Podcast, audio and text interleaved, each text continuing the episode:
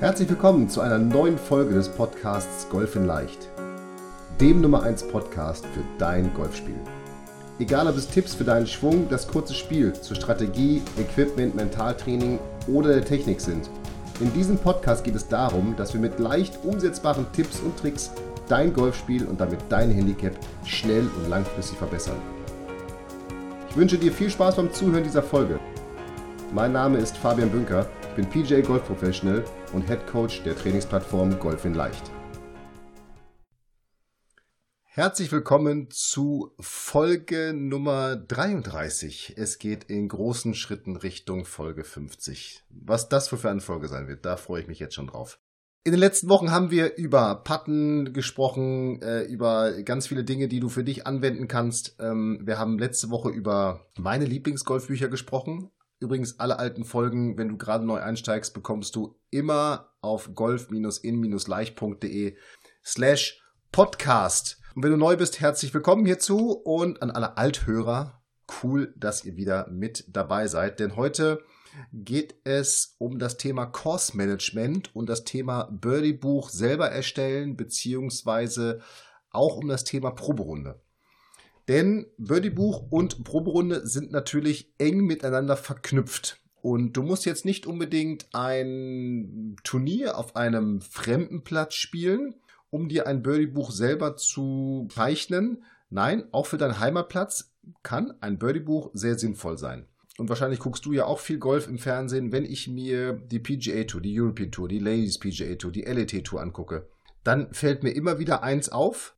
Die Jungs gucken permanent in ihre Birdie-Bücher. Permanent. Am Abschlag, beim Schlag ins Grün, auf dem Puttinggrün, äh, auf dem Grün selber. Gut, die haben noch so ein Green Map, wo die wirklich jeden, jedes Gefälle äh, eingezeichnet haben, so dass das Birdie, dass das Grünlesen für die viel einfacher wird. Aber die gucken jedes Mal drauf. Warum gucken die jedes Mal drauf? Weil die natürlich immer checken, wo steht die Fahne, von wo kommt der Wind, äh, wo sind mögliche Hindernisse. Also die planen wirklich jeden Schlag. Natürlich haben die alles vorher festgelegt in einem Spielplan, aber dann aktuell planen die jeden Schlag und gucken eben immer wieder, wo sind meine Landespots, wo muss ich hinschlagen, wo kann ich den Ball auf dem Grün aufkommen lassen, wo darf er auf keinen Fall aufkommen, sodass er nicht unbedingt einen Slope kriegt und wegrollt. Also, die nutzen dieses Birdie-Buch wirklich intensiv. Und du weißt, ich bin ein großer Freund davon, diese Dinge auch zu übernehmen, denn die verdienen ihr Geld damit. Wir verdienen nicht unser Geld damit, wir Hobbygolfer. Aber das, was die machen, kann ja bei uns nicht schaden. Und auch ein Laser, den du nutzt, oder meinetwegen aus der Bebressy App den Rangefinder, um zu gucken, wie weit es irgendwo hin ist. Das sind alles nur Ergänzungen, die du zum Birdie-Buch nutzen kannst. Denn dieses Birdie-Buch ist ja wirklich ein Bild der Bahn, was du für dich nutzen kannst, um zu gucken, wo sind Gefahren, wo kann ich hinschlagen. Und darum lasst uns mal, wenn wir jetzt über ein Birdie-Buch reden und Proberunde reden, etwas früher einsteigen als das Turnier an sich.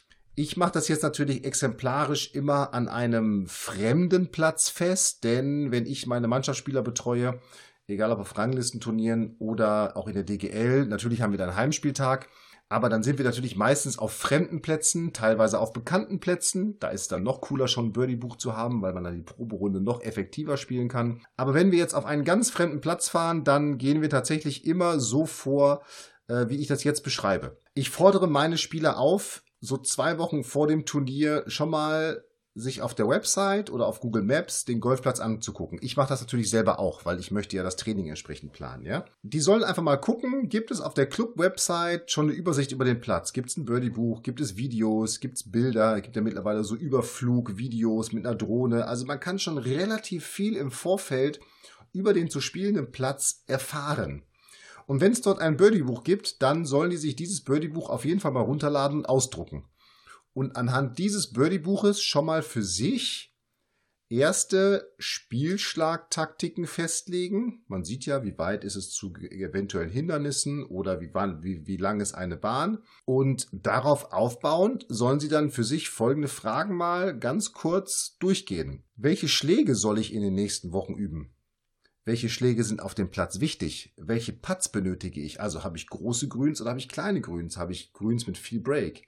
Gibt es Hanglagen. Wenn ich jetzt zum Beispiel im Bergischen in Hubbelrad oder in Bergisch Land spiele, dann ja, habe ich andere Schläge, als wenn ich bei uns im Club zur Fahr spiele, weil einfach die permanent irgendwelche Schräglagen haben und das verändert einfach das Spiel. Gibt es Dreifzonen? Wie groß sind diese Dreifzonen? Ist dort Raff? Sind dort Bäume? Äh, ist das eventuell ein Linksplatz? Wie sind die paar Dreilöcher? Und bei den paar Dreilöchern gibt es dann bei mir immer eine Übung, auch im Training, die sollen sich die, die, also die Schlaglängen Anfang grün, Mitte grün, hinten grün ausrechnen und sollen dann bei mir am Trackman diese Schläge schon einmal durchspielen und einen Schläger für sich festlegen, sodass, wenn sie auf die Proberunde gehen, einfach diesen Schläger nur noch gegenchecken müssen. Ist das der richtige Schläger, um den Ball jetzt hier Anfang, Mitte, Ende grün zu spielen? Also, auch das ist etwas, was du für deinen Heimatplatz oder für einen fremden Platz, den du spielst, vorher natürlich schon mal easy durchführen kannst. Ja, einfach mal kurz bei Google gucken, Google Maps gucken und auf der Website des Golfclubs und dann eben diese Fragen durchgehen und für dich selber einfach mal beantworten. Ich weiß, wir sprechen über das Thema Course Management und über das Thema Birdie Buch, aber das ist eben ein Teil davon. Und all diese Fragen findest du nochmal in der Checkliste zusammengefasst. Keine Angst, du musst jetzt nicht groß mitschreiben. Konzentriere dich auf das, was ich sage. Hm, du findest dieses nochmal als Checkliste und auch eine Vorlage von mir erstellt, um ein Birdie-Buch zu zeichnen. Also da hast du sozusagen schon die Vorlage und musst dann nur noch in die Bahn da rein zeichnen. All das findest du auf, äh, als Checkliste zum kostenlosen Runterladen auf golf-in-leicht.de slash podcast und dann einfach bei Folge 33 gucken. So, das sind die Fragen, die meine Spieler vor dem Turnier und die auch ich mir vor dem Turnier beantworte, denn darauf aufbauen sollen sie dann schon mal in diese Vorlage von dem Birdie-Buch, die ich habe, oder auch in das Birdie-Buch, was sie ausgedruckt haben, oder in etwas, was sie selber zeichnen, ein Birdie-Buch, schon mal reinzeichnen, wie sind denn so ihre Schlagtaktiken, wie wollen sie eine Bahn angehen und darauf aufbauend sollen sie natürlich entsprechend trainieren. Wenn das ein Platz ist, wo ich viele Drives brauche, dann sollte ich viele Drives trainieren. Ist es ein kurzer Platz, sollte ich vielleicht viele kürzere Schläge trainieren. Ist es ein Platz mit Hanglagen, sollte ich gucken, ob ich irgendwo Hanglagen trainieren kann. Sind es kleine Grüns, sollte ich vielleicht viele kurze Chips und kurze Pitches üben, weil wenn ich das Grün nicht treffe, liege ich relativ nah trotzdem am Grün. Sind es große Grüns, müsste ich vielleicht Leg Putts üben. Also du siehst, alleine daraus ergibt sich schon eine Vielzahl an Übungsvariationen und letztendlich Trainingsinhalten für die nächsten Wochen. Dann, ich hatte es ja eingangs schon gesagt, du findest eine Checkliste für mit einer Vorlage zum Birdie-Buch zeichnen. Auch wenn meine Spieler sich dieses Birdie-Buch ausgedruckt haben. Die sollen dann trotzdem nochmal meine Vorlage nehmen, wenn sie die Proberunde dann spielen, wenn wir dann auf dem Platz ankommen und die Proberunde spielen. Und sich wirklich nochmal nach jeder Bahn oder auch nach der Proberunde ganz spezifische Dinge, die für Sie wichtig sind an dieser Bahn, einzeichnen, gegebenenfalls das Grün einzeichnen, wenn dort gewisse Slopes sind oder entsprechende Entfernungen nochmal einzeichnen, die Sie für Ihren Drive oder für welche Schläge auch immer benötigen. Denn das ist mir ganz wichtig und darum solltest du auch diese Birdie-Buchvorlage nutzen. Wer selber zeichnet, das bleibt viel besser hängen, als wenn ich mir einfach nur ein Birdie-Buch kaufe und das in der Tasche habe und sage, ja, da kann ich dann ja reingucken. Denn die Proberunde, die du spielst, die soll ja wirklich deine Runde am nächsten Tag, in den nächsten Tagen vorbereiten und dich darauf vorbereiten, welche Schläge du jetzt hier wirklich spielen musst, beziehungsweise um zu prüfen, ist denn deine Taktik, die du hast, passt die und kannst du die anwenden? Und darum solltest du dir vor einer Proberunde und auch vor einer Proberunde auf deinem Heimatplatz folgende drei Fragen stellen. Auf welche drei Dinge achtest du heute in der Proberunde ganz besonders? Wenn du, so wie ich es beschrieben habe, diese Proberunde vorbereitet hast, dann gibt es mehrere Dinge, auf die du achten möchtest. Zum Beispiel, äh, ich möchte gucken, sind die Drive-Zonen wirklich passend für mich? Oder habe ich mir meine, meine Anspielstationen auf den Grüns richtig ausgesucht? Oder kann ich an der Bahn 12 wirklich den Driver über den Baum schlagen?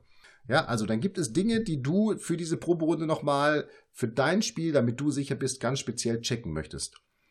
Wenn du schon eine zweite Proberunde spielst, dann stell dir die Dinge, die Frage, welche drei Dinge machst du heute in der Proberunde anders als gestern? Also, ich versuche immer zwei Proberunden mit meinen Spielern vor einem externen Turnier zu spielen, einfach um genau das äh, durchzuführen, dass ich nämlich sage, eine Proberunde ist zum Kennenlernen, die nächste ist zum Gegenchecken so, und vielleicht gibt es Dinge, die du gemerkt hast, wenn du zwei Proberunden spielen kannst, ah, okay, das klappt nicht so ganz, das muss ich vielleicht auf der Range nochmal üben und probiere das morgen auf dem Platz nochmal aus. Und dann wichtigste Frage, worauf liegt dein Fokus im Training nach der Runde? Denn nochmal, es geht ja darum, den Ball mit möglichst wenig Schlägen ins Loch zu spielen. Und darum sollte nach so, einem, nach so einer Runde dein Training natürlich auf den Dingen liegen, die du für das Turnier morgen brauchst. Kurze Chips, lange Putts, äh, Drives in Zonen, äh, Abschläge mit äh, Eisen 7, was weiß ich. Und wenn du jetzt diese Proberunde spielst vor einem Turnier, dann ist es mir das ganz wichtig. Ich weiß, viele zocken immer und gerne, aber dieses Zocken lenkt eigentlich total von der eigentlichen Idee der Proberunde ab. Nämlich es geht ja darum, den Platz kennenzulernen, zu wissen, welche Schläge brauche ich, wo muss ich aufpassen, wo kann ich hinschlagen, was ist mit den Grüns, was ist mit den Abschlägen. Wenn ich zocke, bin ich nur mit meinem eigenen Spiel beschäftigt. Darum bin ich überhaupt kein großer Freund davon, dass in Proberunden gezockt wird, auch wenn man es nicht immer verhindern kann und die Spieler es natürlich gerne tun. Wenn du jetzt auf der Proberunde bist, dann solltest du an jedem Loch nochmal folgende Dinge durchgehen, nämlich wenn du diese Schlagplanung an jedem Loch machst. Denke vom Grün zum Abschlag. Das bedeutet ganz einfach, von wo möchtest du den Schlag ins Grün spielen? Denn das definiert dann deine Spieltaktik und deine Spielrichtung ja, für dieses Loch. Vielleicht schlägst du dann gar keinen Driver ab, vielleicht schlägst du einen anderen Schläger ab. Vielleicht sagst du an ein paar fünf, ich möchte mit drei Schlägen auf das Grün. Vielleicht brauchst du dann auch keinen Driver. Vielleicht brauchst du, wenn du sagst, ich möchte auf jeden Fall hier, weiß nicht, aus zehn Metern chippen, vielleicht musst du dann einen Driver abschlagen. Also, Denke vom Grün zum Abschlag. Guck ebenfalls, gibt es schon Fahnenpositionen, die eventuell, wenn du Ranglistenturniere spielst oder DGL spielst, gibt es Fahnenpositionen, die gesprayt sind und die du schon in dein Birdie-Buch eintragen kannst. Und wenn du richtig cool bist oder vielleicht auch eine Person dabei hast, die Zeit dafür hast, dann solltest du dir die, die App äh, Klinometer runterladen und dann einfach schon mal das Gefälle am jeweiligen Loch ausmessen. Denn es kann ja ein Vorteil sein zu wissen, ob da zwei, drei oder vier Prozent Gefälle sind. Ebenfalls, wenn jetzt Fahnenpositionen noch nicht gesprayt sind, wo könnten Fahnenpositionen sein? Guck dir das einfach mal an, patte da mal einen Ball hin. Und dann eben diese Frage, wenn du vom Grün zum Abschlag gedacht hast, wenn ich jetzt hier liege, welchen Schlag muss ich dann spielen, um den Ball dann auch wirklich aufs Grün zu bringen und dahin zu bringen, äh, von wo ich schlagen will? Und natürlich, wie komme ich an den Punkt, von dem ich ins Grün schlagen will? Was muss ich vom Abschlag tun? Brauche ich einen Drive? Brauche ich ein Eisen? Brauche ich irgendeine Flugkurve, eine ganz bewusste? Wo sind No-Go-Areas auf dem Platz? Also wo darf mein Ball auf gar keinen Fall liegen? Das ist ja etwas, das kannst du nicht im Web sehen, das siehst du erst, wenn du auf dem Platz bist. Und ich bin mir sicher, es gibt diese No-Go-Areas.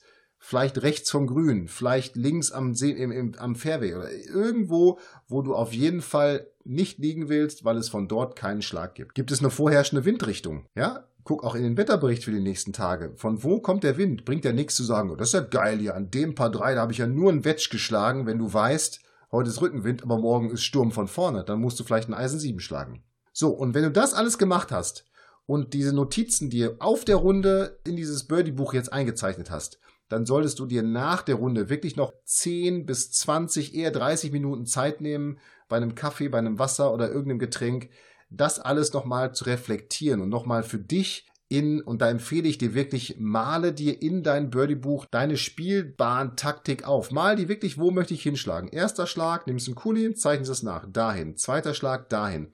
Dass du das wirklich nochmal für dich durchgehst, denn das ist eine perfekte Visualisierung deiner Proberunde am nächsten Tag. All diese Informationen, die brauchst du eben, um Birdie-Buch zu zeichnen oder die solltest du in ein Birdie-Buch eintragen. Nämlich wo sind No-Go-Areas? Wo sind Areas, wo du auf jeden Fall hinschlagen willst? Von wo willst du ins Grün schlagen? Welchen Schlag möchtest du an diesem Loch machen? Schreib dir all das auf die jeweilige Seite für die jeweilige Bahn auf und gewöhn dir an, vor jedem Schlag, vor jeder Bahn in dieses Birdie-Buch reinzugucken. Du wirst merken, es ist viel, viel effektiver, als wenn du einfach nur einen Laser nutzt und da einfach nur äh, guckst, wie weit ist es dahin, wo ich schlagen will, wo ich hinschlagen will und dann schlägst du hin. Das solltest du auch tun, aber eben in Ergänzung dieses Birdie-Buches. Abschließendes Fazit. Leg dir auch, wenn du jetzt sagst, ich spiele gar nicht viel auswärts, leg dir auch so ein Birdie-Buch für deinen Heimatplatz zurecht. Mal dir einfach mal die Taktik auf, die du spielen willst, die du dort angehen möchtest. Äh, mal dir auch diese No-Go-Areas auf. Eventuell kannst du auch schon, wenn du richtig weit fortgeschritten bist und Aimpoint unter anderem machst, deine Grüns mappen mit dieser Clinometer-App. Also das Dinge, die du auf jeden Fall ähm, machen solltest. Und nochmal, lad dir diese Birdie-Buch-Vorlage runter auf golf-in-leicht.de slash podcast und dann Folge 33. Da kriegst du die auf alle Fälle. Und jetzt hoffe ich, dass ich dir ja gut darlegen könnte, wie du so eine Proberunde vorbereiten kannst, welche Schritte du durchlaufen solltest. Du merkst, das fängt jetzt nicht am Abend vor der Proberunde an, sondern das geht schon viel, viel früher los.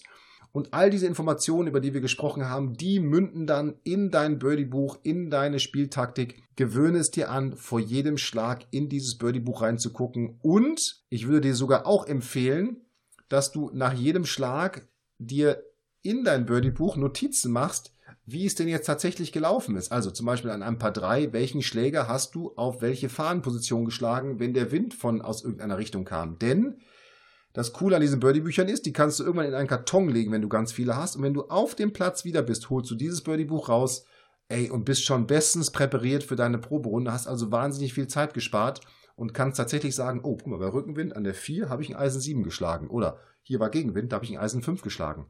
Und das sind natürlich Dinge, die können dir dann wahnsinnig helfen, weil du einfach schon absolut perfekt vorbereitet auf diesen Platz, auf dieses Loch, auf diese Situation bist.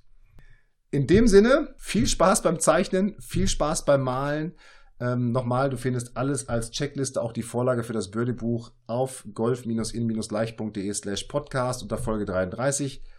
Cool, dass du dabei gewesen bist. Vielen Dank dafür. Und jetzt viel Spaß bei Proberunden beim Birdie Buch malen und bei den nächsten Turnieren. Lass es dir gut gehen. Up and down, dein Fabian.